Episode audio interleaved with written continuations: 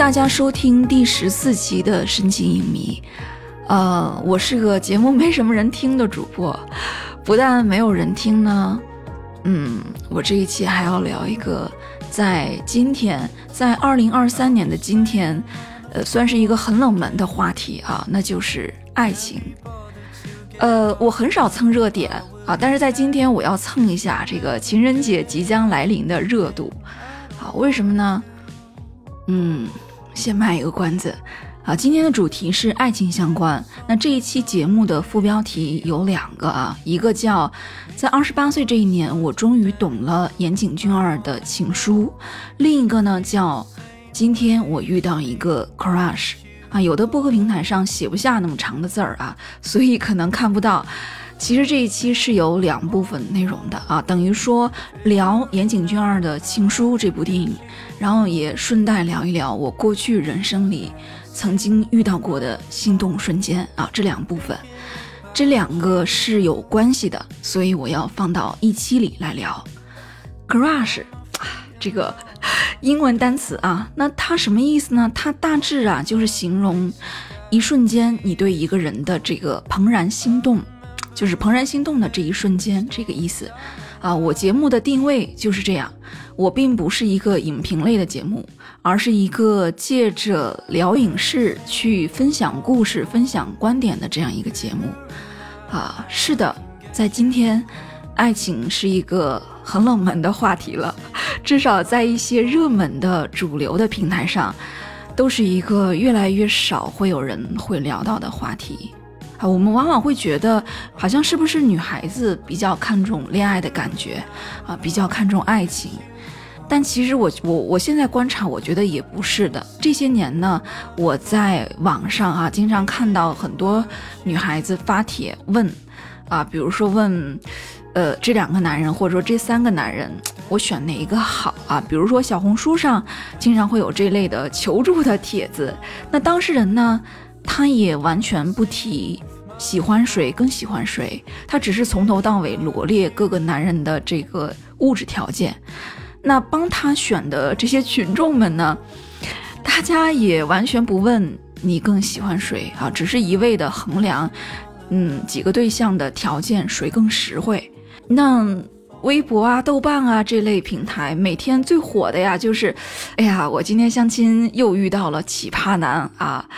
那豆瓣儿最火的小组之一啊，就是劝分小组啊。豆瓣儿劝分小组，无论你和伴侣发生什么鸡毛蒜皮的小事儿啊，只要你来这个组提问、发帖提问，那就是劝你分手啊，不分留着过年吗？甚至呢，现在很多女生都认为，爱情是用来压榨女人，爱情是用来给女人洗脑的，啊，所以说在今天。做爱情相关的节目啊，聊爱情电影是需要勇气的啊，需要做好没人收听以及被嘲笑的准备。其实能说出爱情是用来压榨女人的啊，就是能说出这类话的女生，我觉得应该都是那种非常优秀的女孩吧，是吧？我能想象一种形象，可能她事业好，工作好啊，然后又很擅长家务，很擅长家庭劳动。本来呢，他可能说他可以有很好的前程啊，但是他为了爱情啊，他结婚之后他放弃了很多啊，甚至说他因为生育他落下了很多的病根儿啊，但是爱情呢，最终又离他而去啊。我能想象，可能说他经历过这样的故事啊，但是我是个废柴啊，我作为一个废柴，我就没有这方面的烦恼，我既不擅长赚钱，我也不擅长家务啊，我这房间就是越乱越踏实。同时，我也不觉得爱情要和婚姻挂钩啊！我不但废柴呢，这个，而且我还一直还抱着一种及时行乐啊、及时行乐、游戏人生的态度。就像那表情包咋说的来着？只要你变成一个废物，就没有任何人可以利用你啊！这这就是我的真实人生写照。呃，所以在我的世界里，没有什么就爱情压不压榨这些啊，我只享受情欲的滋润。好，在爱情的过程中，就算是有眼泪和伤痛，那也不过是在配合我的虐恋剧本，配合我的虐恋剧本演出而已。而被虐恋折磨的人，其实也不分男女啊，这个东西跟性别无关。我从来不会把我个人的情感挫折，然后用什么男权、女权这些话术来包装把个人的具体经历上升到笼统的宏观意义上啊，我不习惯这样去包装自己。而且，你其实想想，爱情成为我们每个普通人能去选择，就是说我们有这个选项，我们有了对另一半的这个自主选择权。我们有了这个历史，这个你想想，其实也不过只有一百年的一百年左右的历史而已。也就是从五四运动之后啊，尤其是知识分子界带头，是吧？开始反抗传统的包办婚姻，啊，破除门第，破除阶级，然后崇尚自由恋爱。那在这之前，在过去，绝大多数的中国人都是没有爱情选择权的，啊，所以说到家。在我们中国人漫长的历史长河中，爱情不过就是沧海一粟，啊，远比想象中要渺小很多。也许可能我们这片土地上的人，我们就是不太需要爱情啊。起码在在法国，或者说你说在非洲，好像没听说过有人会说爱情是用来压榨女人的，就这类话。或者说大家觉得爱情还是应该用阶级、用金钱来限制，嗯。可能大家还是还是有这个，可能这是今天人的三观，好吧，那就那就在今天聊一下让大家特别不待见的事儿，聊一聊最渺小的事啊，最不受大家待见的事。准备好了吗？啊，小沈阳口吻，准备好了吗？啊，准备好了，那我接下来就开始聊了。人家其他播客的这个聊天顺序啊，一般都是先聊电影啊，聊完了作品再延伸聊一聊自己的感慨啊，是吧？分享一下相关的真实故事啊，以影视为载体探讨人生嘛，是吧？啊，但我这个人啊，你懂的，永远都是怎么说呢？用我们青岛话来说，就是过一路啊，就是该路，就是该路啊，哈。就是比较另类，是吧？我就偏不啊，我总是喜欢跟别人反着来，我就得必须先聊一聊我的这个 crush 经历，再来聊电影啊，只能是这个顺序。为什么呢？嗯，还是继续卖关子，你听到最后你就知道了。那关于 crush 的经历呢，我想分享三段儿啊。那仔细回想一下，其实我人生中的第一次 crush 应该是在小学一年级。小学一年级就有了啊！当时我们班上那个小体育委员啊，那小朋友很帅啊，很阳光，哎，这个第一眼看就很心动啊。从小我就是老色批了，开玩笑啊。我讲述的第一段啊，当然肯定不是小学这次了啊，嗯，是我大概二十出头的时候吧，大概那个时候发生的一次让我很难忘的经历啊。我之前跟大家说过啊，我是学舞蹈的。但是我从小我就非常向往表演啊，向往表演影视表演。但是出于种种原因呢，我大学并没有去选择表演专业啊。但是我内心还是有这个梦想啊，是吧？啊，汪峰，你的梦想是什么？是吧？我的梦想是表演啊。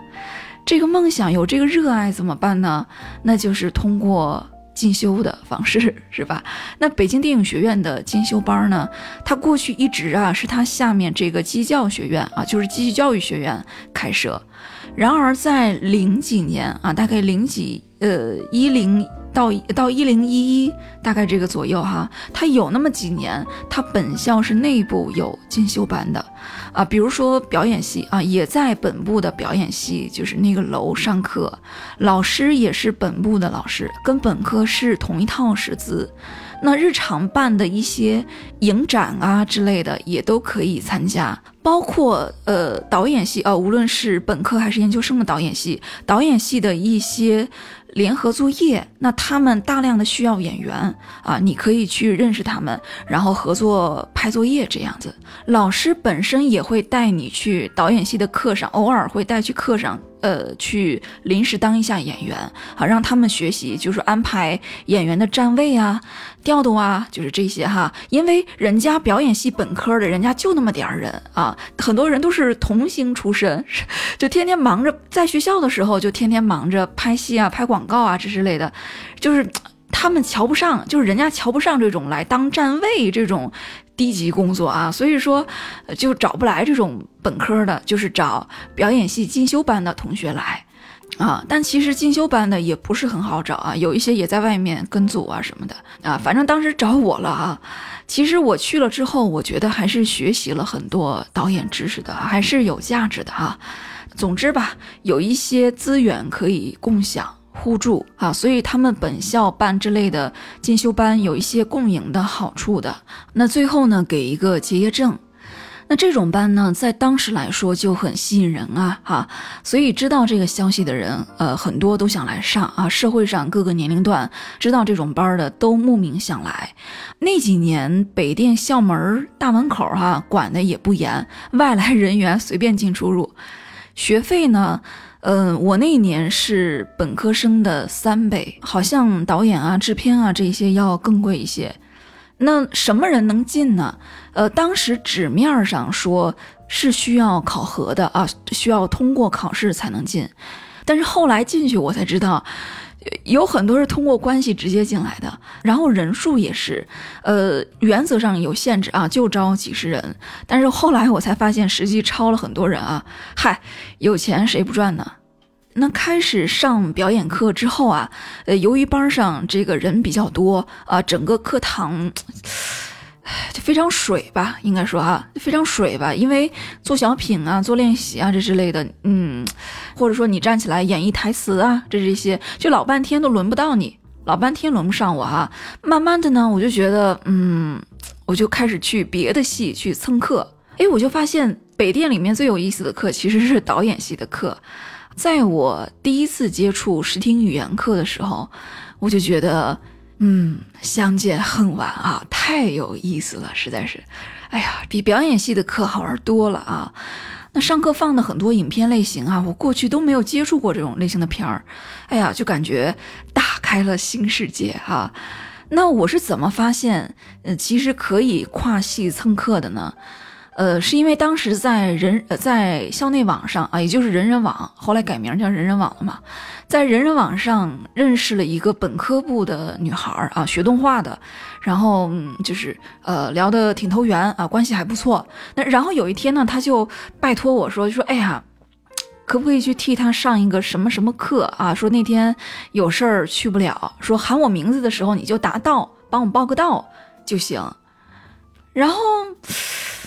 嗯，我就从那时候我就偶然发现啊，哎，其实是可以，可以来蹭课的啊。那现在应该是不可以了，但是十几年前那个时候是没人管的啊。其实应应该来说也不行，但是没有人管，每节课老师也不问。当然也有遗憾的地方哈，就说蹭课也有不好的地方哈。什么呢？那就是。很多电影啊，我并没有看过，我并没有看过哈。一上来就听老师一帧一帧的给你分析啊，我没有自己嚼过梨，然后就直接尝别人的那个味道，囫囵吞枣了。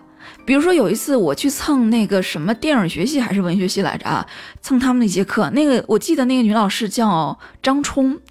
啊，那节课呢刚好讲伯格曼的《假面》啊，我就从头到尾听他分析啊，听他分析这一幕象征着什么啊？这俩女演员为什么要这么站位啊？这么构图？然后这一幕导演生活中经历了什么？所以他倾向有什么什么意图啊？等等等等。然而我一下课一拍脑门儿，天哪，这么好的电影啊，我没能自己先看，没能先体会，就这么被剧透讲完了。嗯。蹭课也不是全好的哈，那我印象非常深刻的还有一节课啊，是电影学院的一位男教授，啊，这个老师上课呢，他是在大阶梯教室，那由于他的课呀。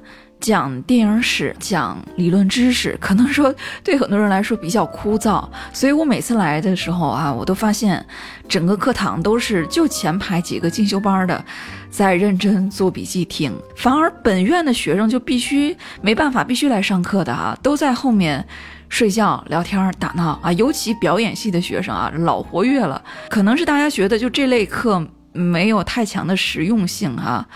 就不爱认真听，可能，哎，反正他的课每次下面都特别乱，我都听不清他在说什么。但是这个老师呢，非常冷静啊，无论遇到什么事儿都面不改色，他就永远都是一副我讲我的，你底下怎么闹腾跟我无关啊，与女无瓜，这个脸上没有任何一丝一毫的波澜。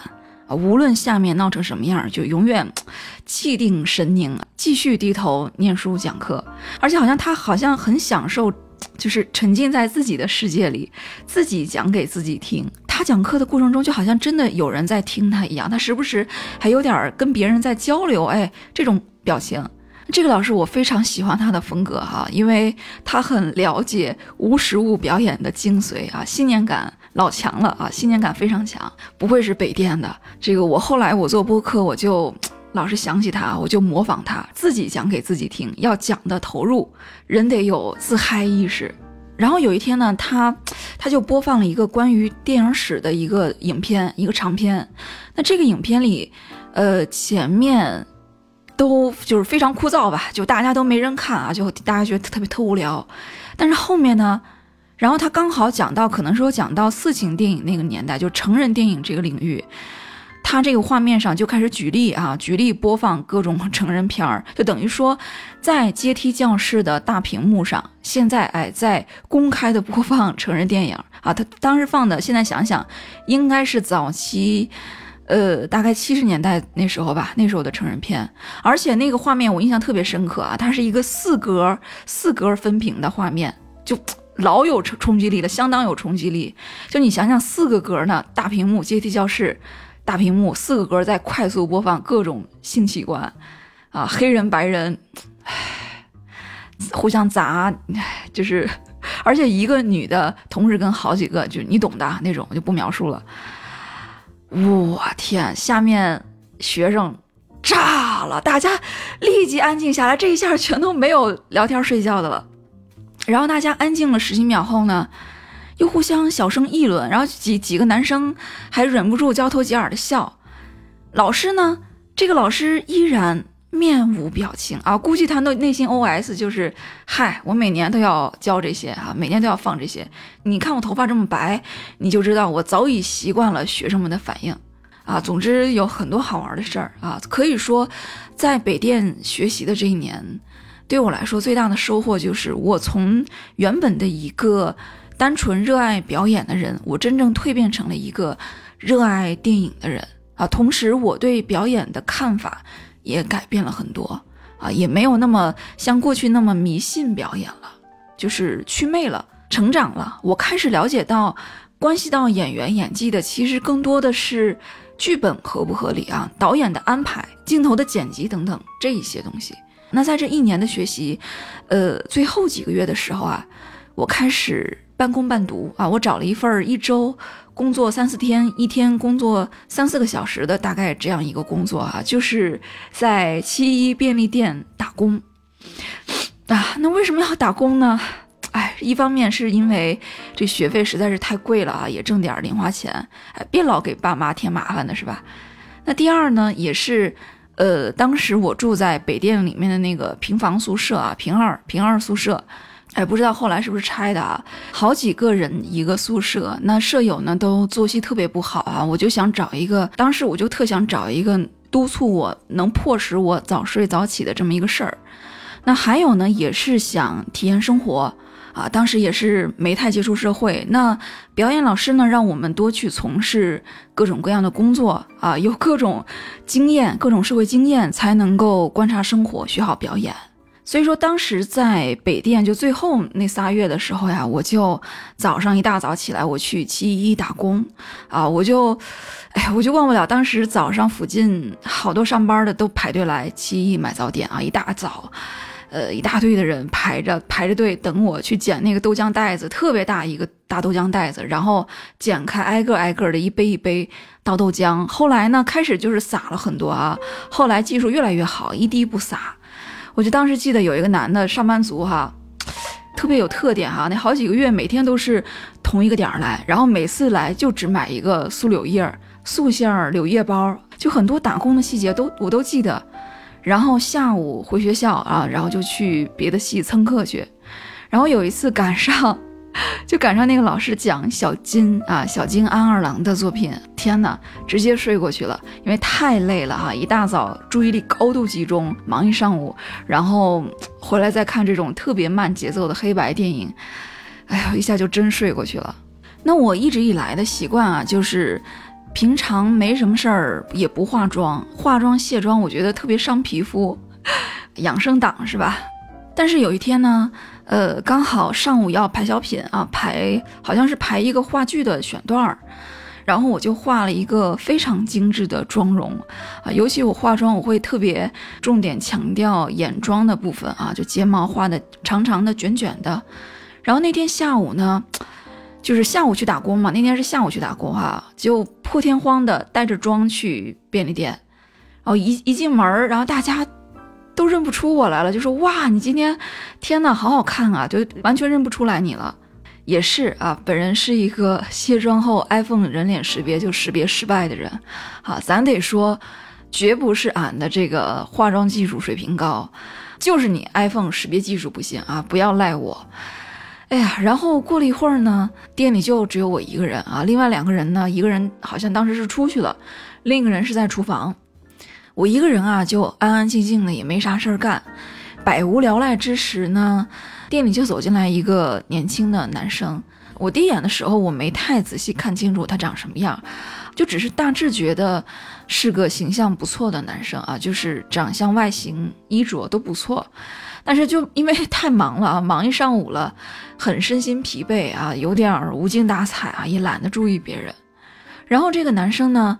他进来跟我要好炖啊，这好炖就是关东煮，七一的关东煮叫好炖哈。具体要的什么东西哈，这过去十多年了，我实在是记不清了啊。嗨，反正无非就是什么魔芋丝啊、笋尖儿啊、豆腐包啊这些东西呗。嗯，但是我很清楚的记得他要杯装啊，就是说七一是这样规定的，三个及三个以下啊，这个关东煮它是用杯子装啊，简称杯装。杯装，那四个以上呢，就给顾客拿碗儿啊，拿一个更大的碗儿来装。所以，我们面对顾客的时候，上来就先问啊，杯装碗装。那现在的七一或者说便利蜂啊，呃，罗森啊这些店哈，呃，顾客和店员离着比较是比较远的，有的尤其疫情哈，有的还有玻璃罩挡着，是吧？嗯，但是十几年前我那时候那个年代。这个反正海淀区知春路那片儿那一带的七姨，它中间是没有隔阂的，啊，就是我当时跟这个男生，我们可以说是完全面对面啊，就隔着半米的距离。然后，那我给他装了两个吃的之后哈，我就我就抬起头来问他，我说，呃，还要什么？就在我抬起头来，我跟他四目交接的那一刻，他就一下子愣住了。就眼睛直特别直直的看着我，就眼睛直直的看着我，就他就愣了几秒钟，我不知道我该怎么形容啊，就好像是一种着迷，就是他很着迷的看着我，然后一种有点发呆，但是又特别热切的这种眼神，然后我继续问他，我说，呃，你要什么？啊，刚好那时候也没人啊，我就心想，嗨，反正你要什么你就慢慢选呗。然后他愣了几秒钟之后啊，就说：“不好意思，我想多买点儿，能不能换成碗装？”我说：“好啊，没问题，我换了。”然后我继续给他加东西。然后他就开始就支支吾吾，然后就磨磨唧唧的选。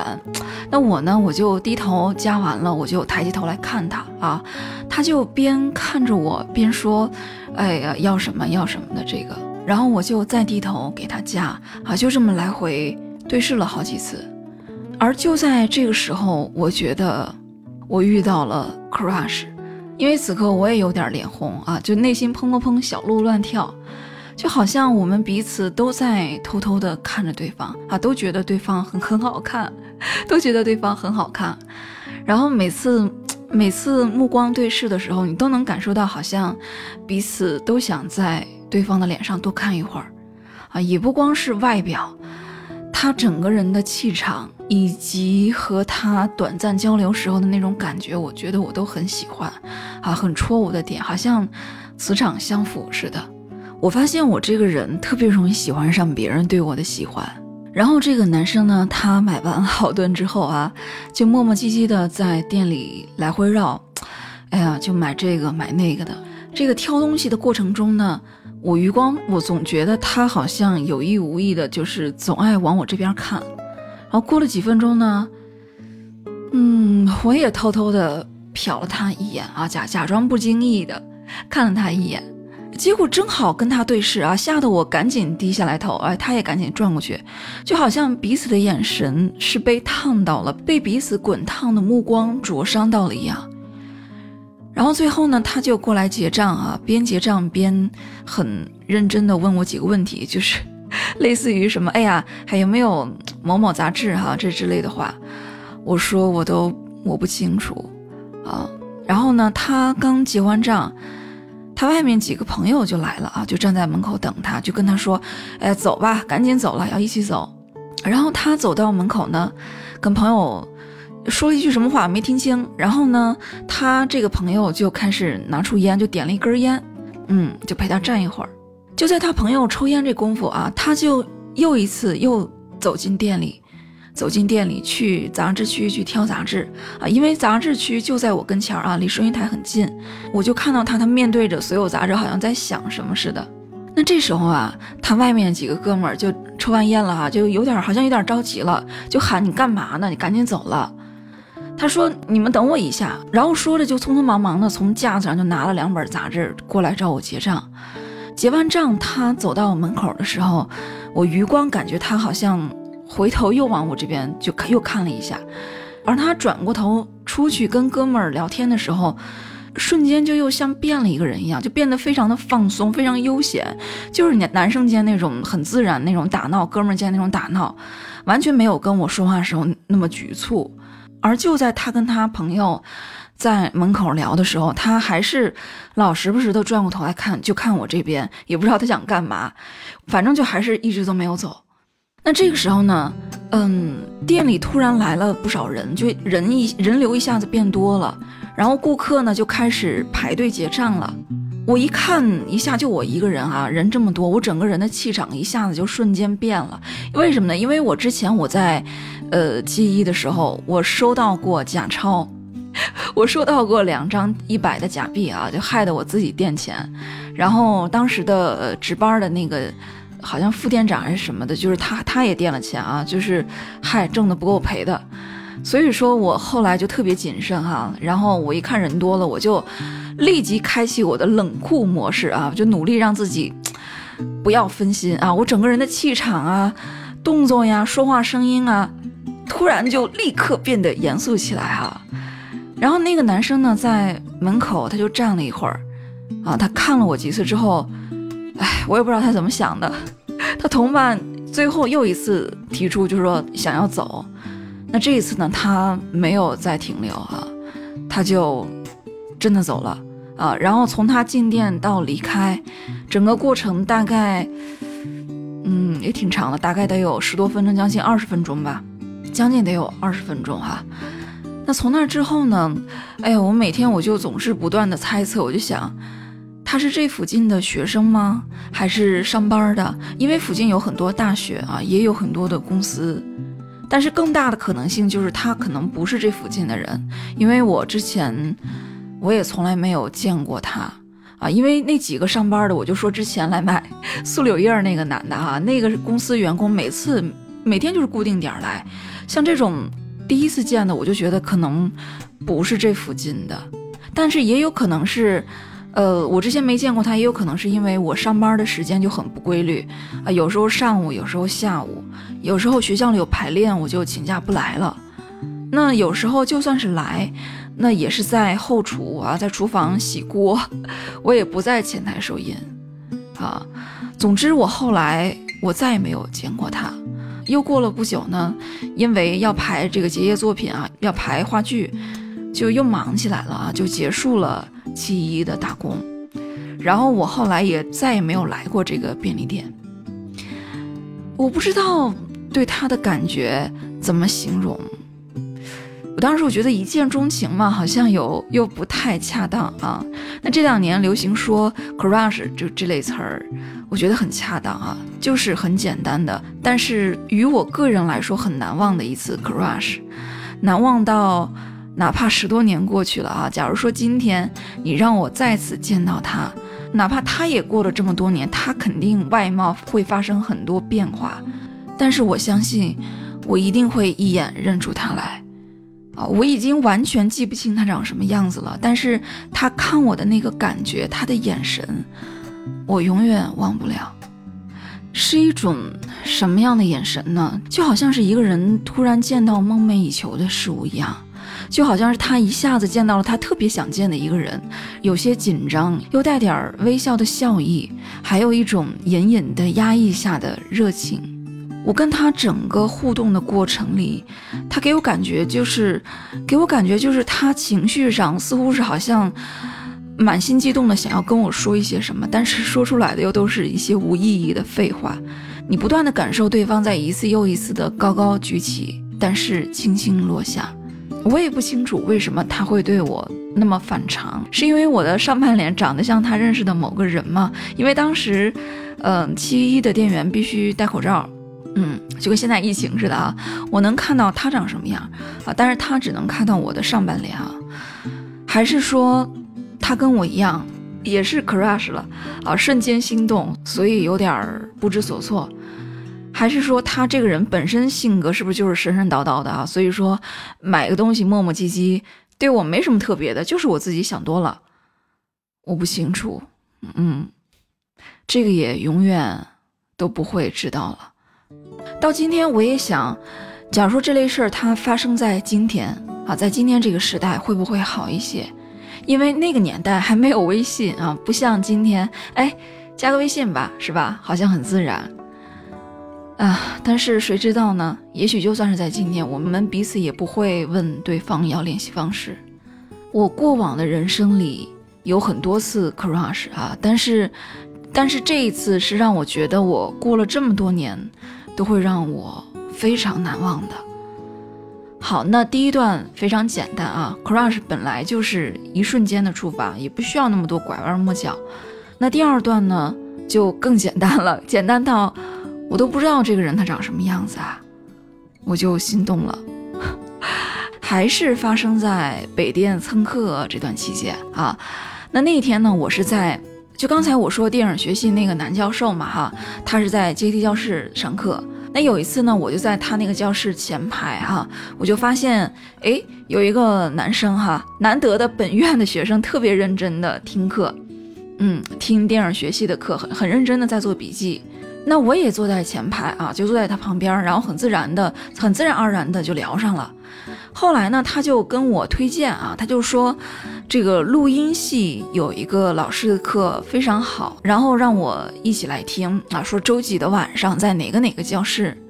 然后呢，我就如约而至啊。当天的课确实很好啊，一我一进来就在赏析这个《沉默的羔羊》，啊，终于碰到一个我看过的电影了啊，安东尼·霍普金斯主演的经典。那节课老师呢会分析一些混音啊、声音的处理，还有红光、绿光啊一些色彩的使用啊，听不懂，听不懂，但是不明觉厉啊，不明白，但是觉得很厉害。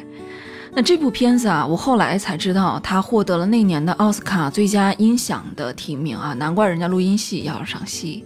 那大家都知道这部经典电影的情节，呃，安东尼演的男主角啊，大变态汉尼拔博士，大美女朱迪福斯特呢演的女主角啊，一个实习女特工。那紧接着，呃，这个老师他就播放了里面最经典的那一段，就是女主她第一次来到监狱里。在各种恐怖又很古怪的这些犯人面前，他走过长，走过一个长长的走廊，然后他有点胆怯又谨慎的，就是最终来到了汉尼拔博士面前啊，就特别经典的一个桥段。呃，这个走廊里，这个其他犯人都被关在牢里哈。那本来这些犯人呢，他们都是穷凶极恶的罪犯。那其中有一个路人甲犯人吧，哈，就叫他路人甲吧。他呢，就冷不丁的看到有个美女来到监狱里啊，他突然就非常高兴的上蹿下跳，然后特别变态的说说，嗯，我能闻到你下体的味道。这个翻译比较文雅了。这个原台词儿用的是 “cut” 啊，“cut”，你用你知道什么意思啊？你懂的，应该往粗鲁粗口的方向去翻译就对了啊。B 站这翻译不太对。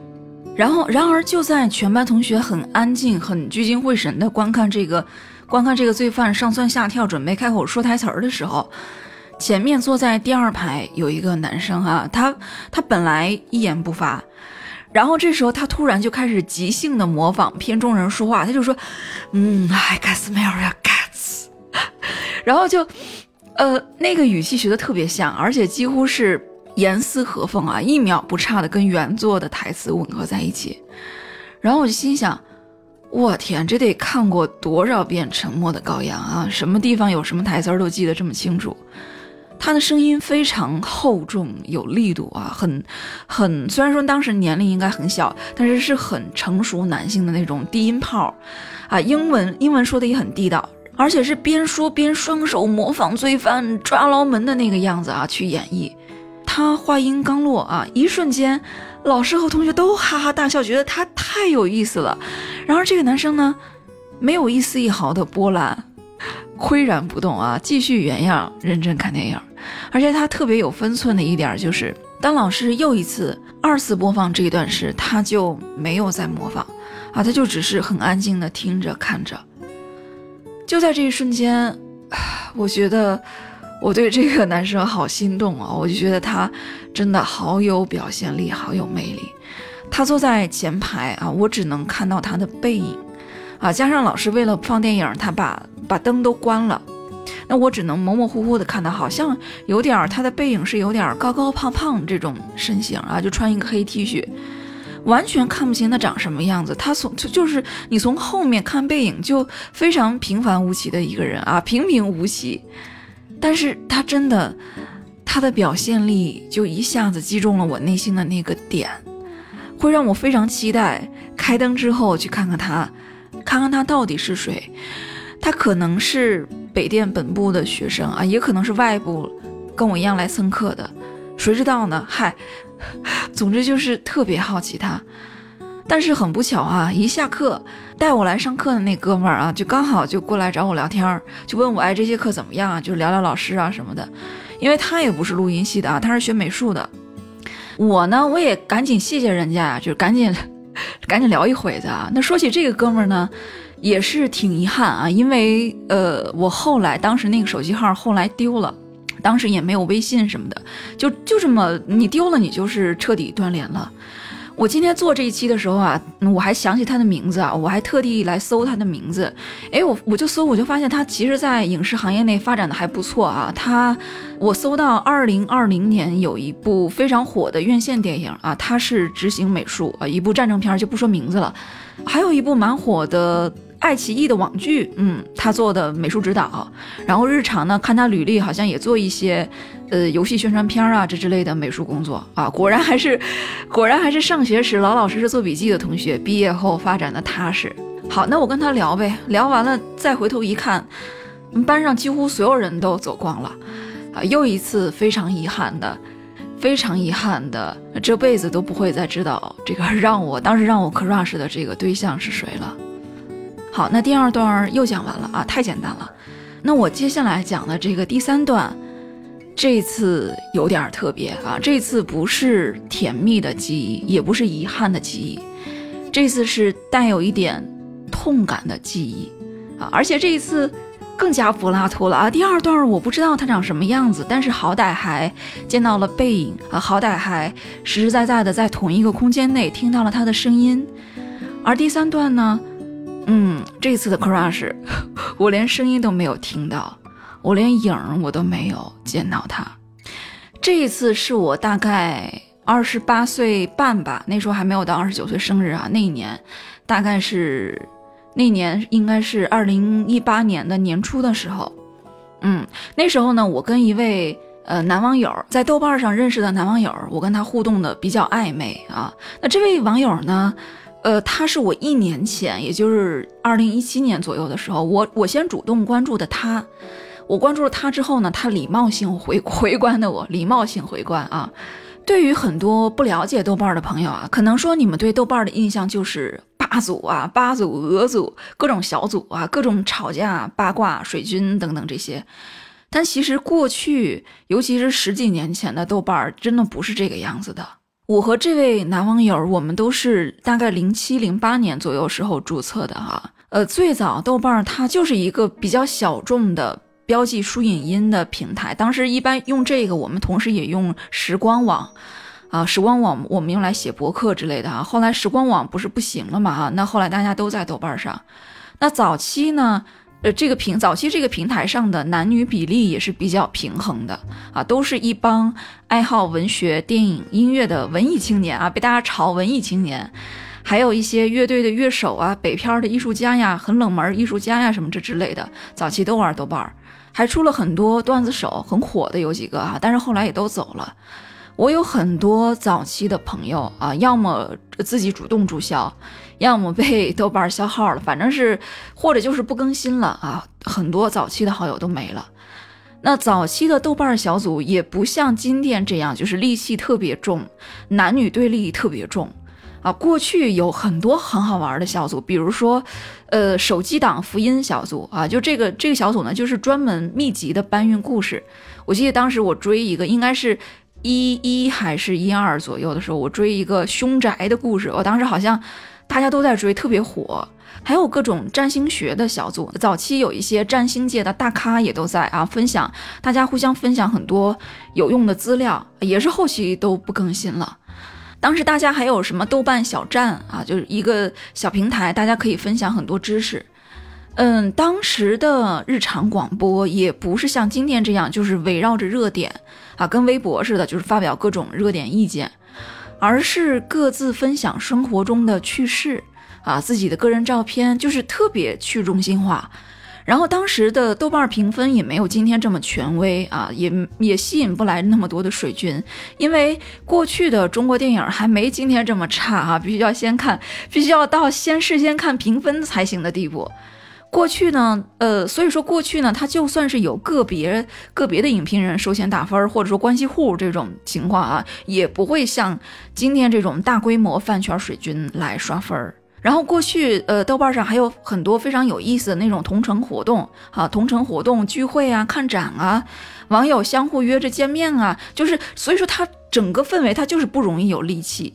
还有很多很好玩的线上活动，比如说我记得有一些活动叫什么，哎呀，晒出你珍藏的明信片，或者说发一张你在床上的照片，然后大家就各自都发挥创意啊，就拍很多很好玩、很搞笑的照片。然后我当时床上的照片，我就发了一张很性感的，然后很多人，就很多人过来给我点赞，也不会说像今天似的，然后有人就很多人过来骂你低俗啊、擦边啊，就是乱七八糟这些。当时大家就是觉得相互分享，我喜欢看我就点赞，没有别的乱七八糟的啊。那再说回这个男网友，那这个男网友呢，他就是那种。特别典型的豆瓣早期小透明用户那种感觉啊，就是都到一八年了，他还在老老实实的写书评、写书评、写影评，然后写好多冷门书的书评。然后我后来了解到，他比我年龄还要大几岁啊，他是从。博客大巴那个时代过来的人啊，还保留着在网上写长篇日记的这种习惯。那现在很多年轻的小朋友估计都没听说过博客大巴是什么，因为可能你出生的时候，这个博客大巴刚好倒闭。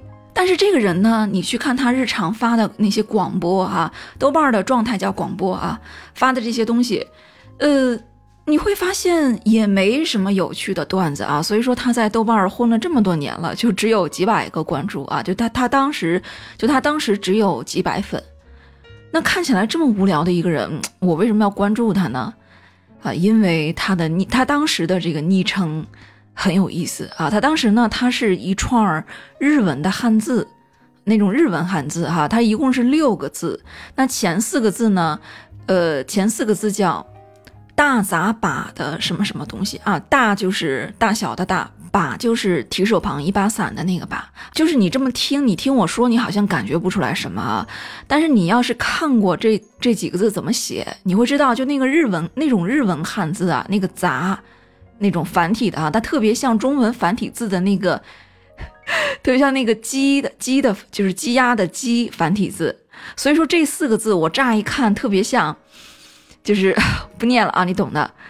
那后来呢，我才知道原来日语里这个大杂把就是呃粗枝大叶，很草很草率啊这个意思。所以我所以我当时我一看这个名号啊，哎，我就觉得哎这个有意思啊，有点意思。你成功的引起了我的注意啊，我就觉得哎，居然会有男生这么不害臊是吧？这么理直理直气壮的暗示自己。然后呢，我就去点开他的主页，我一看，哎，他常居地也是北京啊，跟我一样，哎，嗯，不错，可以关注一个。但是我们相互关注一年多之后啊，彼此之间也没什么互动，我越来越感觉这个人，哎，很无聊，平常也就感觉特别没有存在感的一个人啊。那就在我就是我都准备要取关他的时候。那我们呢？因为偶然间在某个广播，就是某条状态下面，我们就是很很偶然的就聊起了各自的前任。哎，我们就发现彼此聊天好像很投缘哈。那于是呢，我们就私信，就是私底下聊了几次之后，就加了微信。那我跟他加了微信，我才知道啊，原来这个男生他压根儿他就不在北京啊，他是人在国外。之前呢，之所以我们彼此之间没什么互动，是因为隔着十几个小时的时差，就因为时间线老是碰不到一起去。而他之所以长居地写北京呢，是因为他是北京人啊，过去一直在北京生活，所以出国后也就没改。那我了解了之后呢，我还知道原来他的学业还没有完成啊，所以说他这几年肯定都还是在国外。我一听到这里啊，哎呀，我的心我就。一下子抱着一种随缘的态度了啊，是吧？本来看你写什么大杂把啊，很好奇。本来想着，哎呀，都在北京是吧？赶紧约了看看，是吧？你怎么个怎么个大法啊？你这你这是吧？你这隔着十万八千里的，嗨，那就随缘聊呗，是吧？异国暧昧，异国暧昧，不抱什么希望。而我跟他互动之后呢？我发现我很喜欢跟他聊天啊，他这个人也很特别啊，跟跟我在就豆瓣上看的那种感觉完全不一样。我觉得我跟他互动的过程中，我整个人非常的愉悦，有一种稳定的让我内心很富足的愉悦感啊，每天感觉每天好像都有一种异性间的吸引力在不断的萦绕着我。我想说。我不是每个异性跟我聊天，我都有异性感的。很多异性呢，他虽然是个直男，我跟他聊天的时候，我就是他怎么看我，我不管；他怎么看我，我不管。反正我这边，我觉得，在我看来，就跟跟女生聊，跟 gay 友们聊，感觉一样，一模一样，很纯洁。就是你是，我们经常说什么异性间会不会有纯洁友谊啊？就是别人怎么看我，我不管，我单方面。有很多人，有很多男的，我是非常纯洁的啊，无比纯洁，哪怕关系非常好的啊，他长得人长得也非常帅，我们也实际见过面，但我对人家没有任何的想法。还有的关系呢，是属于，嗯，我对他会有异性层面上的好感，但是持续认识下去，呃，多认识一下，持续认识下去之后。就是不，并不会有那种稳定而富足的内啡肽持续分泌的感觉，或者说有的人开始很好，但是接触下来你会发现三观明显不是一路人，啊，等等吧，各种情况，你会发现你跟有的人，即便开始有，呃，所谓的来电的感觉有 feel 啊，但是这个所谓的电，很快就会消失。能有一个人能让你内心一直稳定的产生愉悦感的。能有一个让你内心一直稳定的产生愉悦感的人，挺不容易的。那就在我们发展到朋友之上恋人未满这个阶段的时候，我开始想要更多的了解这个人啊。那我我从来没有见过他啊，他这个人有点内向，他也从来不跟我发语音。然后我想要了解他呢，于是我就去翻他在网上他过往写的那些日记。那一路翻下来啊。有一篇日记让我反反复复停留住了视线，因为他其他其他的日记大多都是书评或者说一些日常的琐事，但是这一篇明显是记录了他曾经的某一段情感啊，而且从描写来看，应该是他的一次暗恋的经历啊。那我今天我特地找到了这篇日记啊，我给大家念一下。那这篇日记的名字叫做《腰封》啊，腰封就是咱们买新书的时候那个书腰纸，包裹在图书封面中部的一条纸带啊，指的那个腰封。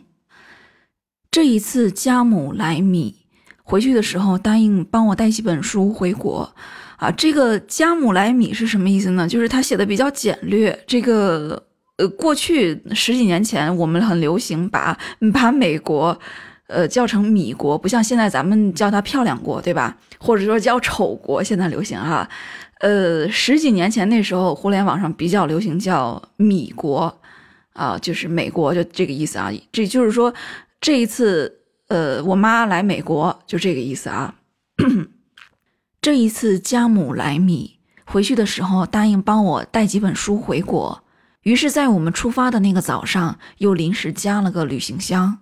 从书柜里挑拣了几本看似平时用不着的，扔了进去。之后，我们便载着两大箱子行李，顶着满天雾雨蒙蒙，沿着山道起伏崎岖，从布法罗开车奔向了华盛顿。这一回来便是一周之后。旅途疲惫的我打开了久闭的房门，门廊昏黄的灯光射进屋内，那道光照见的是一本书的腰封。他安静地躺在地上，安静地躺在那里。到现在足足已经一周之久，呃，然后他用了一个分割线啊，接下来应该是他倒叙的。我和他经常一起喝酒，也经常一道谈诗。可是他爱喝清酒，我却喜烈酒。他爱看现代诗，而我对那种东西一窍不通。但是毕竟人生苦短，而知音难觅。他喝他的清酒谈现代诗，我就喝我的伏特加，在一边听着。偶尔在他兴致正好的时候，唱上几句颇得其意的话，能引来一阵赞叹和畅笑。然而，我很少在席间提起古诗，非要说原因的话，大约是因为碗满的东西一说就破，就好像斟满的酒一碰就洒啊。这里打断一下啊，我读这句，我理解就是说，他认为古诗非常的完满啊，古诗如果去说破了去。赏析的话，就好像把完满的东西一说就破了啊！我我理解他是这个意思。总之，每次相谈都总是他说的多，我喝的多。他倾诉的畅快，我对他的诗越解越透。日子过了一天又一天，酒喝了一壶又一壶。终于，我决定投其所好，在他生日的时候送他一本现代诗的诗集。我选的是尹东著的。呃，这个是应该是日文哈，我不会念，翻译过来应该是天空、风、星星和诗啊。我这个原话我不会念啊。其实当时购买入手这本书的时候，还真是颇费了一番周折，跑去纽约市的第一国务书店也没有找到，于是托店员购买，最终才转寄设下的。至于选这本书的原因嘛，大约是因为里面这样的两行，呃，还是两句日文。呃，不会念。我查了一下翻译啊，翻译成中文意思就是：我活着只是因为我必须寻找丢失的东西。嗯，好，接着念哈。我还到商店选了一支银质的精美书签，并且拜托店家刻上了我想要说的话。为保颜面，刻上的话还是仅我二人知道为妥。不过，当我拿到书签成品的时候，爱不释手。不忍把它从包装袋里面拿出来，怕染上了指纹，再也擦不干净。于是我就套着包装袋的小袋子，把书签夹在了那两行诗的一页，小心翼翼地把诗集合起来，放在桌上端详。诗集是很薄的文库本，不到两百页，长度大小倒是正符合我精心准备的银质书签。那书签在书页中隐蔽了身形，只露出小银片做的穗来，潇洒地散在桌上，反着台灯的光，在暗棕色的桌面上像星星般闪亮。书的封面白底红框黑字，强烈的对比震撼着视神经，这一点我也很满意。唯独的缺陷便是随书带来的那个腰封。比较起来，这腰封黑底白字可以说是形貌丑陋，毫无章法，还乱七八糟地堆上了许多诸如名人推荐、丛书、书目之类的无关痛痒的东西。思索半天，最终还是决定把腰封拿掉，随手夹在别的地方了。其实于此，我心中也稍有不爽。这恰恰就像斟满的酒，一碰便稍稍地洒了些出来。他生日的时候，我们照例谈起了诗。我很少见的主动问他知不知道一个叫尹东柱的诗人，还和他谈了许多他的诗句和感受。他似乎并没有注意到这一点点的反常，喝着他的清酒津津有味。我自然而然地说要送他尹东柱的诗集，然后把准备好的礼物拿了出来。他自然很是喜欢，打开后便开始念一个诗节。虽然那是我书签夹着的那一页，虽然是我喜欢的那两行诗的附近，但却是我最不爱的一句。啊，又是两句日文啊，我看不懂。我于是打断了他，叫他看我送给他的书签。他于是把书签从袋子里面抽出来，端在手上，借着灯光仔细看那刻在上面的话。只见汗气蒸腾氤氲，银质书签上照耀着的杯盏变得朦胧暧昧，碎上的银片随着他的手微微的颤动，不断闪烁着光芒。不久，他把书签又夹回原来的一页，只叫我喝酒，却不再谈诗。那天晚上剩下了很多菜。而他却主动的喝了两杯伏特加，然后猛地冲进我家的洗手间，待了半个小时才出来。诗集和书签都送给了他，于是我现在也见不到了。我从门缝的灯光里进屋，在深陷的黑暗中弯下身来捡起那个腰封。他辛苦地躺在地上一周的时间，等着被我捡起来，再重新的插进并不属于他的书中。在昏暗的屋里。他黑底白字，形貌丑陋，毫无章法。他并不完满，是从斟满的酒杯中洒出的那一点点，流落在人的身上，留下一股让人无可奈何的味道。怎么说？我不喜欢他，我喜欢的是他缺少的东西，是他的反面，是那个非他。所以，我始终无法把他扔进垃圾箱，从我的屋里消除。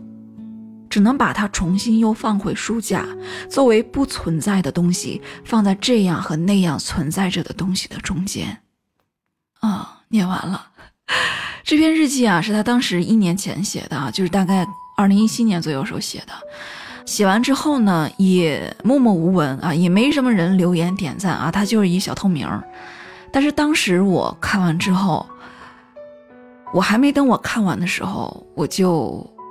热泪盈眶，真的，当时热泪盈眶，我的心里顿时萌生出一种很特别的感觉啊！就这种感觉，过去过去二十八年从来没有体验过。我说不上来是一种吃醋的醋意，还是说为他这段暗恋而感到遗憾，还是说觉得文章写得很美啊，很被这种细腻真挚的文笔所感动？不知道，总之就是。百感交集，我突然特别迫切的想要知道，想要知道这个人过去的一切。我好像一点一点去翻他的过去，去寻找他和这个女生之前之间曾经的交往，他们后来有没有在一起？是他纯粹的暗恋，还是说交往后又以失败告终？甚至特别迫切的想要知道他的每一段恋情，想知道他对我是不是一样的感觉。我是否让他心动，还是说我在他心目中永远超越不了那个女孩？就这种感觉，好像有点儿“君生我未生”，然后我我没有参与你过往的感情，而有一天你过去的感情，然后一下子暴露在我面前的时候，我是那么的心疼，心疼你曾经的这一份爱而不得，但同时我又特别渴望想占有你。我甚至开始萌生出一种很歇斯底里的占有欲，甚至包括想要占有他的过去，连他的回忆也都想要去占有。然后我就开始不知不觉，然后莫名其妙的开始流眼泪。然后当时，当时刚好是我从青岛呃坐坐高铁返回北京，几乎。几乎整一整个旅途，我都在忍不住流泪。我一个人就静静的倚在车窗上，然后呆呆的看着窗外。如果说 crush 指的是一瞬间内心被击中的感觉，那么终于在这一刻，有一支很细但穿得很深的剑一下子刺中了我，很慢，很慢，很慢戳进我的心窝里，但是戳得很深，让我感到哀伤又浪漫。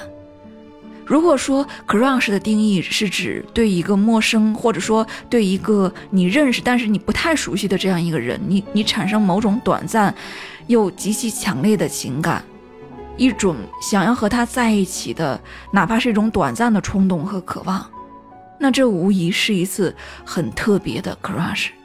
我从来没有见过这个人，我跟他聊了挺多天，但是你说我熟悉他吗？我并不真的熟悉他。而这支箭刺中我的这一瞬间，我却更加的想要跟他在一起。你知道吗？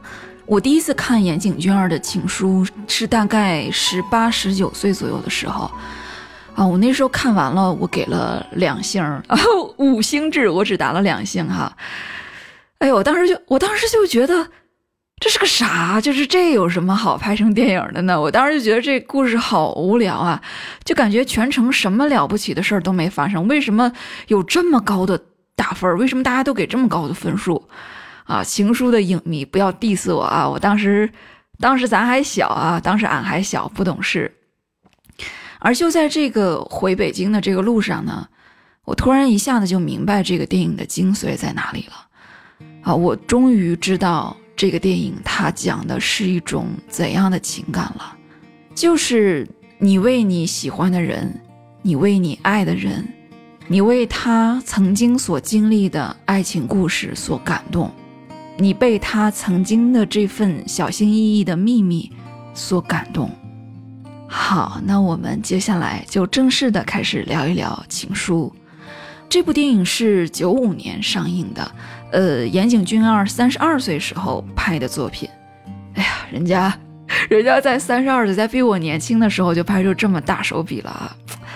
哎，哎呀，很多人说这个情书是是他的处女作啊，这个说法并不恰当，应该说是他的院线电影处女作啊。那之前他在呃电视台工作，他拍过一些电视台的短片。在之前，岩井俊二在二十多岁的时候，他拍过一个叫《米娜传说》的电影，啊，那这个片儿呢，我查了很多，我没有查到资料，嗯，不清楚是不清楚是长片还是短片。那关于岩井俊二呢，他还跟其实还跟一个人有关联，好说出来可能会让你很意外，就是我不知道大家看没看过乃飞的呵呵。不好意思啊，我一般习惯了叫乃飞。乃飞的那个日剧叫全裸导演啊，也叫做全裸监督，就是日本成人成人片那个 那个东西啊，就是熊猫熊猫山田孝之主演的那个剧，呃，里面的那个女主角原型嘛，叫黑木香是吧？她真人也叫黑木香，她跟岩井俊二都是横滨国立大学他们校友，然后她是他学姐，他们在学校的时候合作过。呃，学生作业就那种学生作业短片儿，就我当时知道这个八卦之后，我很意外啊。一个拍清新唯美片儿的这样一个导演，然后另一个呢是一个性感又很特立独行的成人片演员，嘿，想不到这俩人居然有交集 啊！果然优秀的人不分领域哈。那回想了一下。呃，岩井俊二的电影，我看的第一部是《燕尾蝶》，我记得当时是零七还是零八年左右的时候啊，我当时是在网吧里，当时是在网吧里看的这个《燕尾蝶》，我印象特别深刻啊。当时我就看到里面最经典的一段，那段就是那个女主角叫顾里果啊，就是前野中信的前妻 Chara 演的顾里果，她在里面就是跟乐队合演奏啊，就是唱《My Way》。还有他唱那首歌的时候，唱到那个地方，哎，我这内心一下子一下子崩溃啊，就就一下就哭了，就哭的那叫一个稀里哗啦。因为那个年纪啊，正是一个把梦想把什么把梦想看得比什么都重要的那样一个年纪。那时候我每天就是一个特别一腔热情的状态，然后我看到燕尾蝶里那种反乌托邦的意象，啊，就觉得太吸引我了，嗯。这种这么纯粹的电影啊，你看完之后真的会让你爱上电影本身。你看完之后，你会觉得电影是诗，是酒，是梦，是鼻腔眼眶的酸楚，是超越民族、地域、时代的，是一团无法用言语描述的情绪，是黑屏字幕升起后缓缓的一声叹息。啊，我觉得电影，这是我终身奋斗的。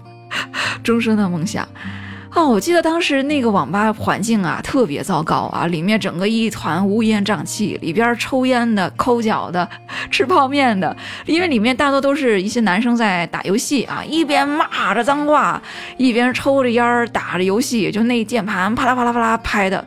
然后我就在那儿戴着耳机看电影，然后稀里哗啦的哭，呃，哭着哭着就趴桌子上啊抽泣啊。坐我旁边俩哥们儿啊，就我不认识啊，我不认识他们。坐我旁边俩哥们儿呢，俩打游戏男生就看傻了，就这谁呀？这什么人啊？这是来网吧干这事儿啊？居然有人在网吧真情实感的看电影，还这个样。啊，所以说当时看完《燕尾蝶》之后，我对岩井俊二的印象非常好啊。我总结他的电影风格就是仨字儿，就是水瓶座。我觉得他的电影非常像水瓶座，一查，哎，他这个本人果然就是水瓶座，非常有电影直觉，非常有艺术天赋。然后呢，呃，我看他的第二部是《莉莉周》，啊，关于莉莉周的一切。我当时看这一部的时候啊，呃，我就觉得不是特别能看明白了啊，就当在就在当时我那个年纪，不是能完全看明白的。但是在美学方面，我当时还是觉得很厉害的啊，鲜亮的色彩，很漂亮的构图。那整个片子呢，有一种很特别的一气呵成的基调啊，还是那个形容，就是不明觉厉啊，不完全能看明白，但是觉得很厉害。而我看他的第三部作品就是《情书》啊，我那时候年龄非常小，甚至还没有谈过恋爱。当时看完之后，就是观感非常不好，完全不能理解他这部电影想要表达什么啊。而我这一次，就是我今天再次重温的时候，呃，我发现我明白了，我明白了为什么当时那时候最早看的时候，我为什么我特别不喜欢这个电影。很大一部分原因其实是因为我不太喜欢里面角色们的表演，但是我现在年龄大了之后呢，我变得对世界包容很多了啊，包容了，就是我对他们的表演又有了新的看法。你现在再让我为《情书》来打分，呃，五星的话四星吧，啊，我以我今天的眼光来看，我觉得还是很不错的啊。它好就好在里面。呃，各个配角的细节，包括一上来藤井树他妈妈装醉，大家都记得是吧？包括对于秋叶秋叶先生这个人物的设计，啊，甚至说包括戏份很少的那个邮递员大哥，邮递员大哥留着大长头发啊，烫个大卷发，老潮了，潮男。就里面每个角色感觉戏都好足啊，就还是刻画的很饱满的。呃，其实你说这些配角的细节，你说尤其是一些 C 线。呃，C 线什么意思？就是剧本上的 C 线也叫做 runner 啊，打杂的，就是只是一个较小的持续发生的故事。那 C 它的 C 线呢？你说又是爷爷什么救护车，又是背人，你说他拍这么多，他跟主线有什么直接关系吗？好莱坞剧本不会这么写。他为什么要有这些内容？他要专门去拍这些部分，它的作用就是拉大了整个电影的张力。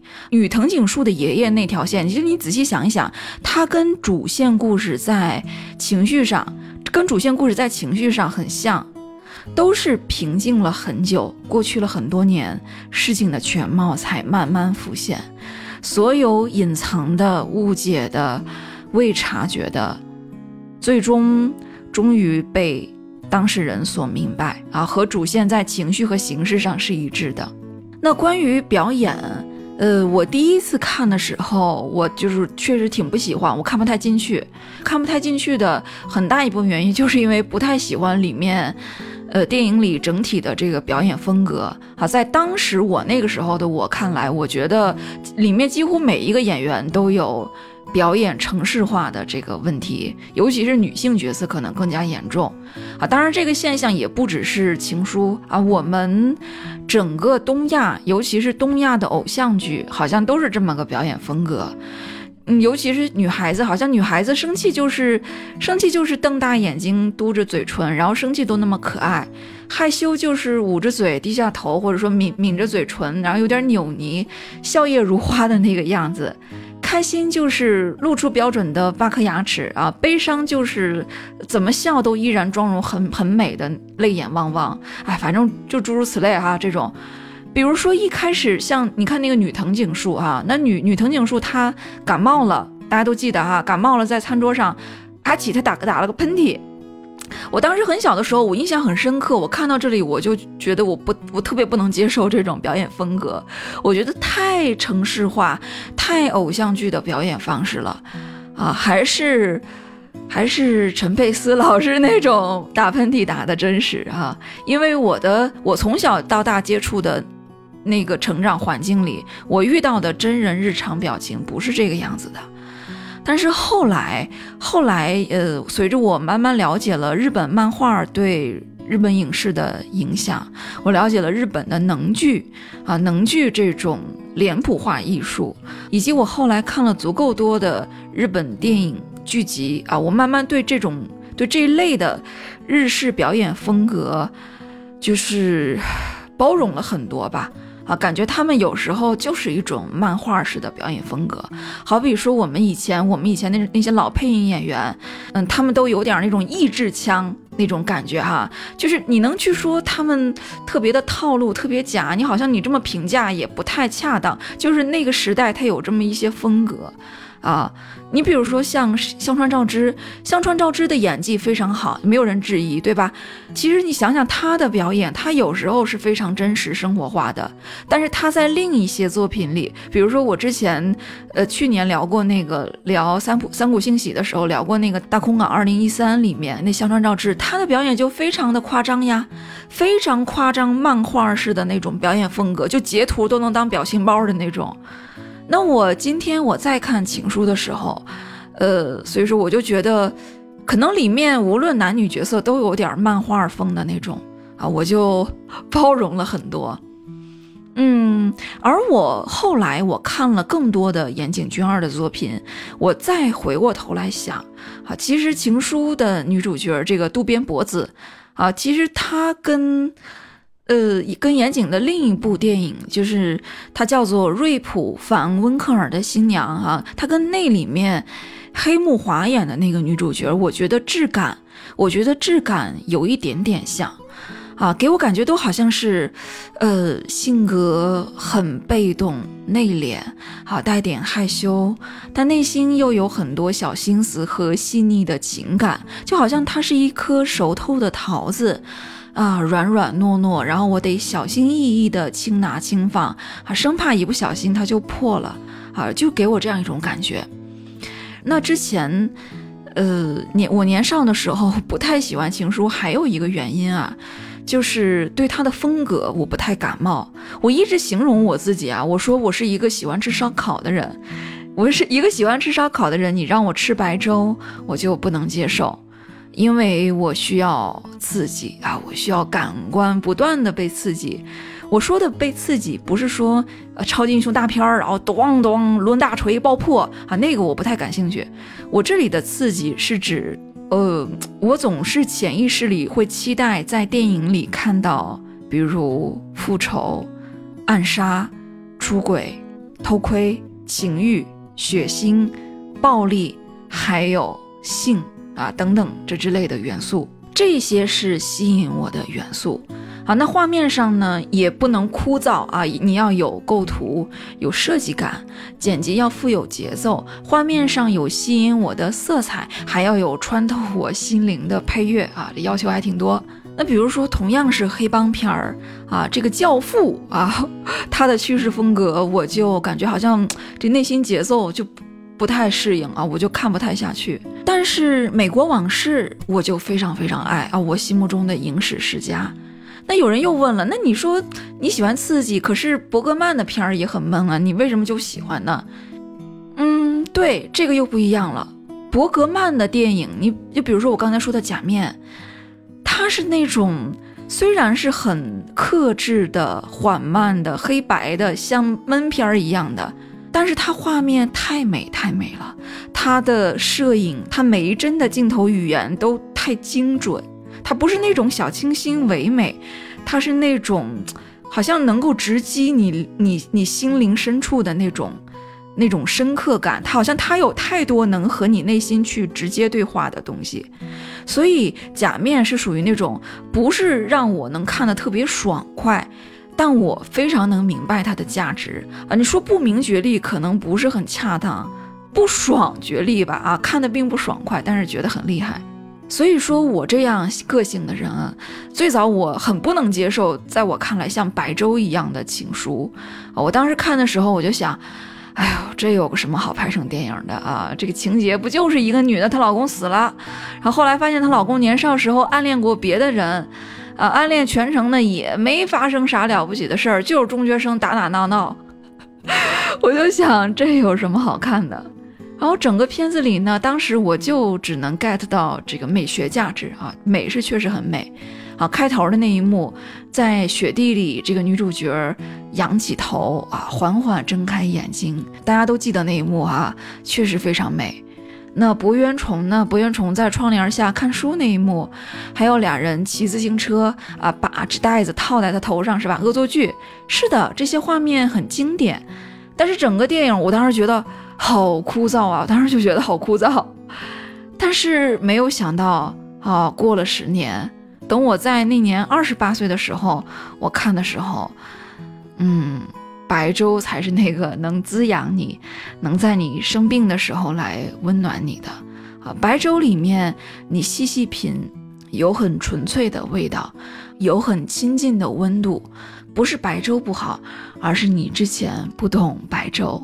但是不管怎么说，呃，当时看到第三部岩井俊二作品的时候，我就觉得这个导演拍东西非常意识流。好，这个意识流是当时我自己给他贴的标签啊。我们我那时候并没有任何的这个电影理论素养啊，就瞎蒙了这么一个词儿。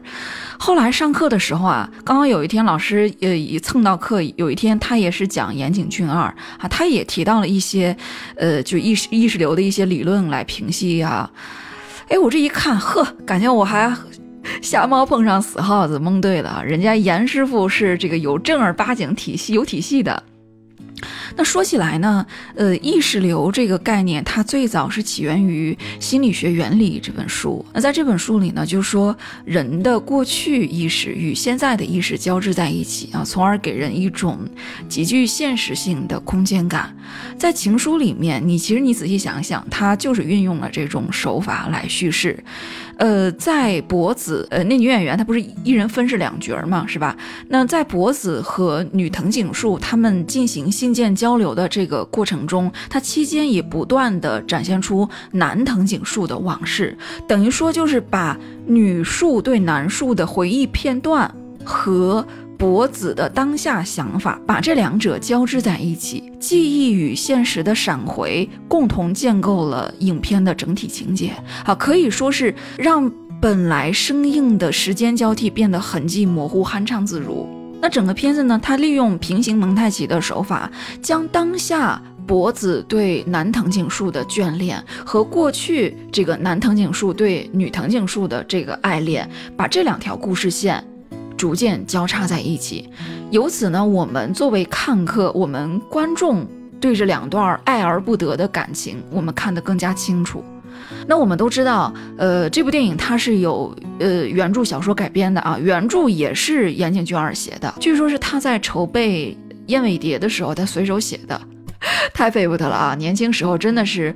啊，创作精力旺盛啊！看他留着这个大长头发啊，看导演这个发型就能想象，他只不过就是把别人理发的时间用在了创作上啊，好好学习学习这种精神。那电影里这种意识流叙事手法呢，它就根据人物意识活动的逻辑，根据意识的流程去安排原著小说里它的呃段落篇幅的先后次序，从而使小说的内容和形式相交融，人物意识渗透于作品的各个画面中去，就起到了内在关联作品结构的这个作用。那回顾整个片里的情节。呃，最让我印象深刻的一段就是，啊，当时中学时候就说南藤井树嘛，哈，南树呢，他在，呃，图书馆他借了很多冷门的书，就没人看的那种书，然后他就在借书卡上每一张后面就写自己的名字。开始呢，这个女树哈，女树并不知道为什么他要这么做，他就只以为这是哎，这是一个很自大的家伙啊，他要搞一个大连串，自恋啊，写自己名字。那后来很多年之后，他毕业了，毕业了，他偶然他又回到母校，他从这时候学妹口中，从他们的口中知道了，他们学校现在很流行一个叫做“寻找带有藤井树名字的借书卡”，他们现在流行这样一个游戏。他从这个游戏，他才明白了哦，当年这个南树他对自己的那份很含蓄的喜欢，表达喜欢的方式有很多种。我在纸上一遍一遍写下你的名字，这是最简单、最纯粹的方式。当然，这部电影里也存在一个很让人争议的一一个点啊，就是大量的人质疑男主啊，就是说博渊重演的这个男主这个藤井树哈。大量的人呃质疑，就说男主根本不爱他的妻子脖子，大家就进而联想到网文里流行的那个替身文学，就说我跟你同床共枕，其实你内心一直把我想的是另一个人，等于说你一直在精神出轨啊！我看 B 站呃某著名自媒体的一个 UP 主啊，一个专门面对女性用户的一个自媒体啊，他还专门做过情书的专题，他就说这个电影是在洗白渣男。啊，怎么说呢？我说实话，我我看电影的时候啊，我之前看了好多遍，我还真没有特别注意过这个点啊。不是大，要不是大家说，我都没有在意过这个点。呃，替身感情这个东西，我年轻的时候我也会，我也很在意，就是说替身感情就这类东西。但是我今天啊，我到了快三十四岁这个年龄，我经历了一段一段不一样的感情。我对人的观察，我对我自己的反思，我就是逐渐积累这些。在今天呢，我觉得，我觉得人就是会一次一次爱上不同的人。为什么大家就不相信这一点呢？每个人都会激发你身体里不同的能量。真的，你遇到每一个人，他都是不一样的。你在真实的世界里，你就算是想找替身，你其实你都不可能找到替身。因为每个人都会跟你迸发出不一样的能量。说实话呀，就咱们世俗一点来说，这个东西就是你就算是对过去的人念念不忘，我觉得也是那种长时间大家在一起生活过很多很多年的这种状态。这种比较让人念念不忘，或者说，呃，像乔峰对阿朱，《天龙八部》里乔峰对阿朱这种啊，太过于激烈又遗憾，激烈遗憾又触及生死的，就这种真的是终身难忘。而那种就是很单纯的学学生时期，没有太多接触，俩人就没没说过几句话，这种单相思的暗恋，其实没有那么难忘。这种我也看过，很多人说什么，呃，毕业很多年了，毕业二十年了，还是梦到那个初恋啊，怎么着的？但是这种我看了很多人当事人的自述，在我看来哈，就算是当事人，他一辈子都忘不了，那也不是，其实你也不是多爱那个初恋对象，不过是执念于曾经的自己而已，那个对象也不过是自己一厢情愿的幻想，一个幻想的投射而已。你说他有多了解他吗？他们实实在在的相处过吗？不是多放不下他，而是这个人他放不下过去的那个自己。有些人会觉得，哎呀，对于一个男人来说啊，得不到的才是让他终身难忘的。但是在我看来，如果是真的是这样的话。那也不过是他把这个意念投射的对象不断的描画到越来越符合他内心的那个剧本，那个对象是一个梦，一个粉红泡泡，那份难忘不过是执念于一份未发生的梦而已。嗯，反正我是这么看的。啊，所以在我这样一个价值观的人看来，呃，我觉得人家南树，人家南藤井树，不见得就是对他老婆不是真爱，人家，人家怎么就不可以是真的喜欢他老婆呢？是吧？最最早认识博子的时候是出于觉得想，但是慢慢认识之后，这两个人是完全不一样的性格呀。他就是想找替身，你也很难啊。而最终博子放下了他的前夫。呃，我也不认为是她哦，她知道。有些人就说，哎呀，她知道她老公内心一直暗恋别人，这下看透了，失望了，哎呀，所以放下了，最后找了秋叶接盘，接盘侠。天哪，要是岩岩井俊二要是想表达这个意思，那真的太俗太俗了，太俗的故事了。博子为什么最终放下了呢？呃，我觉得是丈夫丈夫的过去连接了她的现在。她之前她内心一直空落落的，个因因为她突然的一个去世，突然的两人好好的，突然的就是一次灾难死去，她内心空落落的，一直就没有一个抓手。现在终于连接上了。她认识女藤井树之后，她。呃，他整个过程中，他那种带着一份醋意，但是又带着感动和共情的那种五味杂陈的情愫，不断冲撞击打着他的心。一个关于悼念的最终仪式终于完成。她对丈夫的过去是那么的好奇，她渴望全部都占有。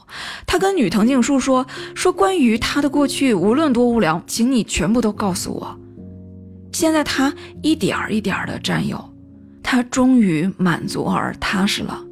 我反复的看他，我反复的看他彻底放下之前的那一场戏。我不知道大家还记不记得，就是他们和一个大叔，就仨人一起喝酒，然后博子呢，他就最后很感慨的说：“他说我已经有很多和他的美好的记忆了，美好的回忆了。”我还不满足，哪怕是他已经去世了，我还一直追着，不停的问这问那，要这要那的。我真是个任性的女人。就是我反复琢磨，我反复通过，我通过，呃，脖子的这个台词，我反复的琢磨，我我最终我得出了这个判断。所以说，我再回过头来看他之前他和秋叶的那些互动。我觉得她可能，她她之前她已经放下她丈夫很多了，两年了是吧？两三年了，快要。为什么前面一上来，呃，剧本就安排她和秋叶接吻啊？尽管是秋叶主动的，但是她的表情也很也很享受。从秋叶的话能看出来，他们之前也是有过亲密接触的，对吧？一个完全百分百还爱着前夫的人，她怎么会跟别的男人那么亲密、那么享受的去接吻？其实丈夫去世的这几年，她已经在逐渐的放下了，但是怀念丈夫已经成为了一种难以改变的习惯。越是爱而不得，越是让人执念。时间在一点一点冲淡着她的思念，但是但就是缺少最后敲打她的这份仪式感。等到她抓到了这个抓手，她占有了丈夫的过去，她的那颗心。终于可以尘埃落定了，啊，我个人是这么看的啊。我对对电影，嗯，每个人都有自己的看法，没有标准答案。我只是分享我的感触啊，呃，而且我没有看过原著，也许可能原著有更多的细节会让人有不同的感受，啊，看过原著的朋友也欢迎分享看法啊。那这部电影，呃，B 站会员可以看啊。我看了一下，好像是少了半分钟，不知道是不是有删减。呃，原片里有这个竖中指，还有粗口之类的镜头啊，不知道有没有删掉那些。呃，然后我看 B 站下面的评论，有有一些评论特别有意思，有一个小伙子留言说说什么呢？说。哎，我曾以为我是博圆虫，现在才发现我是那个送快递的哈。就是说他现在可能是做快递工作啊，开个玩笑，自我调侃一下。结果底下呢，大家纷纷补刀说说，哎呀，人家人家日本邮递员那是事业单位啊，你你们不一样，呵呵呵你们不一样。哎，干嘛要互相伤害呢？不过我真觉得那邮递员大哥这个很有型啊，大长头发，烫发。跟视觉系乐手似的啊！我还特地去查了一下，那个演员叫梅田反乃啊，特地查了一下，演的很有意思。还有一个男生说说，哎呀，这电影一开始我就贼喜欢女主啊，我以为秋叶是男主呢，我以为秋叶是男主，然后想把自己带入男主啊，但是后来我看到真正的男主出场，我才知道。哎，我自己最多只是他们班儿一个默默暗恋女主的路人甲，连跟他说个话都需要莫大的勇气，根本不会在他的回忆里留下一点点的痕迹。哎，这位朋友，你到底是经历了什么啊？请说出你的故事啊！你有什么不开心，说出来让我们开心一下。呵呵。然后还有女生说说我在家看这个片儿的时候，我妹路过说：“哎呀，这片的男主好丑啊。”然后我赶紧解释说：“哎呀，这个秋叶不是男主了。哎，怎么说呢？人和人的审美人和人的审美不太一样。呃，柏原崇很帅啊，在窗帘下看书那一幕也非常经典。但也不是每个女生审美都一样啊，我就对博元崇无感啊，就是他很帅，但是我对他比较无感。我喜，因为我喜欢那种粗犷猛男。一上来这个秋叶先生包着头巾儿，呃，这个包着头巾儿，光着膀子打铁，打铁还是烧锅炉？没看明白啊。这个黝黑的皮肤，哎，我觉得这种不错啊呵呵。我知道很多人觉得秋叶先生很猥琐啊，开始都觉得大家都觉得他不是好人。没想到最后，哎，居然是个特别温暖的人。呃，为什么会大家会觉得他猥琐呢？可能是因为他长得黑，然后，哎，也不能说长得老吧，就长得比较偏成熟那种长相哈，眼睛又比较小啊，好像看起来很有心机的感觉。然后整个人气质呢，他是那种。嗯，有一点儿略带轻浮，但是又有些强势那种感觉，所以就是略带轻浮，但有又有点强势，呃，长得又比较黑，眼睛又比较小，那很多人一看脸就觉得猥琐啊。有人弹幕上不停的说他油腻呵呵，但是在我看来呢，呃，他光着膀子打铁，烧铁那场戏啊，突然打打铁，把家伙啪扔了。过来抱着女主的肩膀啊，然后突然就吻她，哇！我觉得这一幕好性感呐！我发现我喜欢充满野性的男人，呃，但是呢，看到看到弹幕上很多人骂他，因为女主当时的表情是有点害羞的，有点害羞怕怕的那种感觉，很多人就觉得，哎呦天哪，这是一个猥琐男性侵妇女是吧？不经女性同意性侵人家。我估计要换上，我估计这要换成这个博元崇的脸，大家不会这么说啊。但是同时呢，也有很多女生表示，哇，这个吻吻的好有感觉哦，这一幕好戳我的性癖。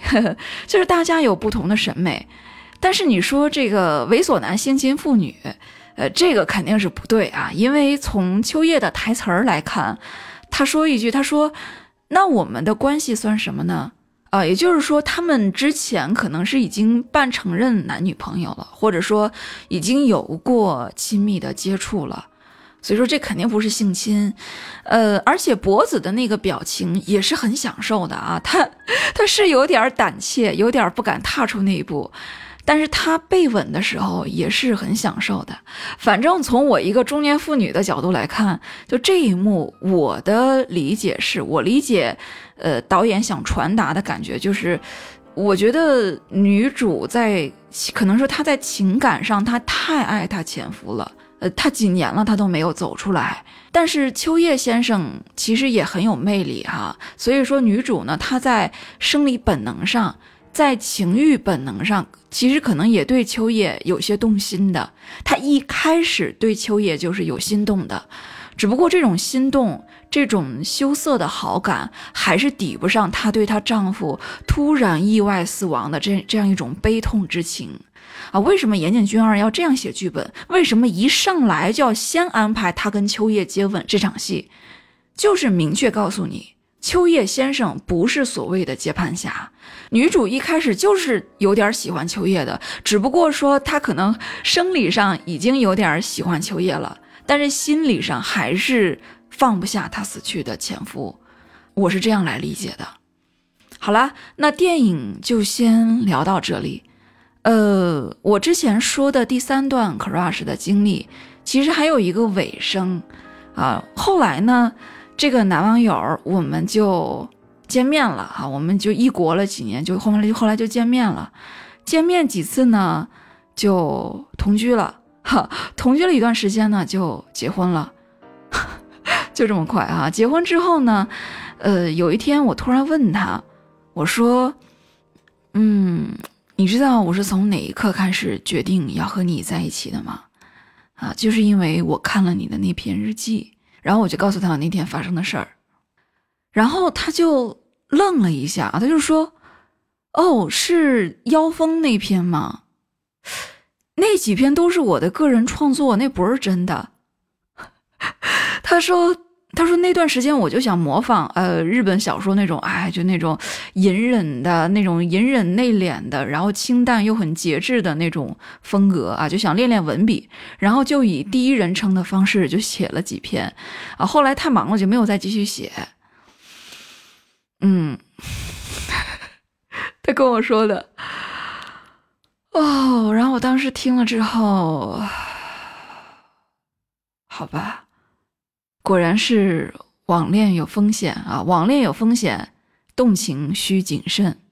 那我为什么要在今天做这样一期节目呢？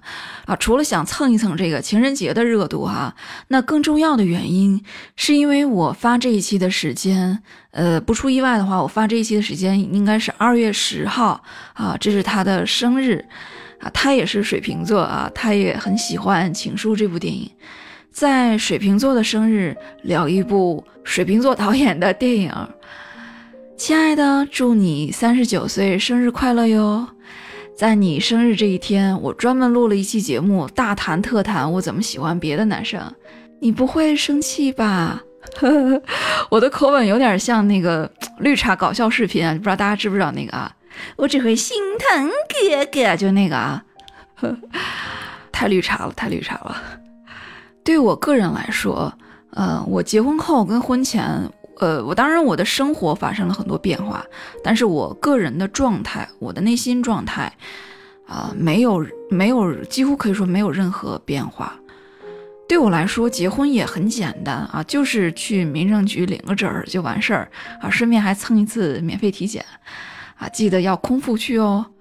我个人是一个特别没有仪式感的人。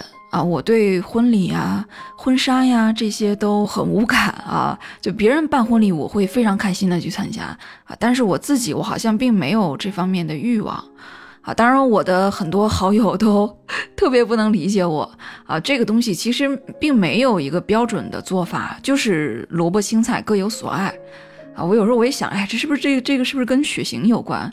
我们 A B 型的人比较少啊，所以我们的喜好不占主流。哎，我们没有这个，呵呵，呃，所以我们前年结婚的时候，我就跟家里人表示，我不太想进行就是婚礼啊、戒指啊、婚纱呀等等这一些。然后我们当地也没有彩礼嫁妆这一些习俗，也没有买房啊，没有买房也是我决定的，因为我觉得目前北京这个房价这个市场啊，我还是想再沉淀沉淀。再观望观望，在结婚之前，我对爱情的理解，呃，我对爱情的理解就是美剧《广告狂人》里面的一句话，那里面有一句话我一直记得啊，他说：“什么是爱情呢？所谓爱情，就是就是我们这些人创造出来的，供人消费、供人感动的东西。”就是说，理想中的爱情，它只存在于文艺作品里面，而我们真实遭遇的爱情，永远都是不完美的，或者说，只有一瞬间是美好的，大量的时间都是不和谐的凡人私欲。所以，我觉得，无论我爱谁，灵魂保持独立是最重要的。每个人最终的归宿，都只能是自己。我以前我非常不喜欢那种那类歌词啊，就像什么。呃，就什么，就终于等到你啊！终于等到你，还好我没放弃。终于等到你，还好我没放弃。就我当时听的时候，我就想，你要放弃啥呀？你你是找不着对象，你叫寻短见咋地？还是说你谈不成恋爱，你就想随便找个人凑合结婚？可是结了也可以离呀，也不是说放弃不放弃的事儿啊。而且。婚姻不是人生的必需品啊！虽然我已婚啊，但是我必须要说，婚姻不是人生的必需品。不是说我必须要结婚，于是我挑挑拣拣，我选择了你，而是我一个人，我过得也很自在，也很充实。但是有一天，我偶然遇到了你，我真的很喜欢你。我看着你就开心，真的，这是一种本能。我看着你就开心，所以我想要跟你一起生活，不是说哦，我有想要拥抱一个男人的，我有这个欲望，然后我有这个需求，所以我找到了你，不是，而是说我本来我就没有这个欲望，我没有抱任何人的欲望，我不抱着任何人，我也睡得很好，我也过得很好。但是，但后来我发现，只有在抱着你的时候，我才有不一样的感觉，是这样一个逻辑啊。当然，我睡觉还是喜欢一个人睡啊。我婚前同居的时候就分房睡觉啊，结婚后还是分房睡觉。啊，因为睡眠啊、作息啊这些不太一样，在一起睡觉反而影响感情。既然婚姻不是人生的必需品，那感情就随缘啊，也就不存在什么等不到就放弃之类的话。那结婚之后一直到现在，其实我大致还是这一套爱情观啊，我其实没有改变，我还是这一套爱情观。但是具体来说，呃，又有了补充。我对爱情的看法又有了很具体的补充。我现在觉得爱情是什么呢？我觉得爱情是当对方在情绪化的时候，另一个人会保持理智的去慢慢的把褶皱摊平。爱情是我们在面对共同困难的时候，我们能用一个调性去向生活妥协。爱情是只要你在我身边。我就觉得身心有被安慰到。爱情是在你面前，很多东西都失去了价值，而我只在意你。祝所有的朋友情人节快乐啊！有情人的情人节快乐。无论你们分隔多远，没情人的也不妨碍我们享受爱情的滋味。毕竟最美好的爱情。永远是在电影里面。谢谢，再见。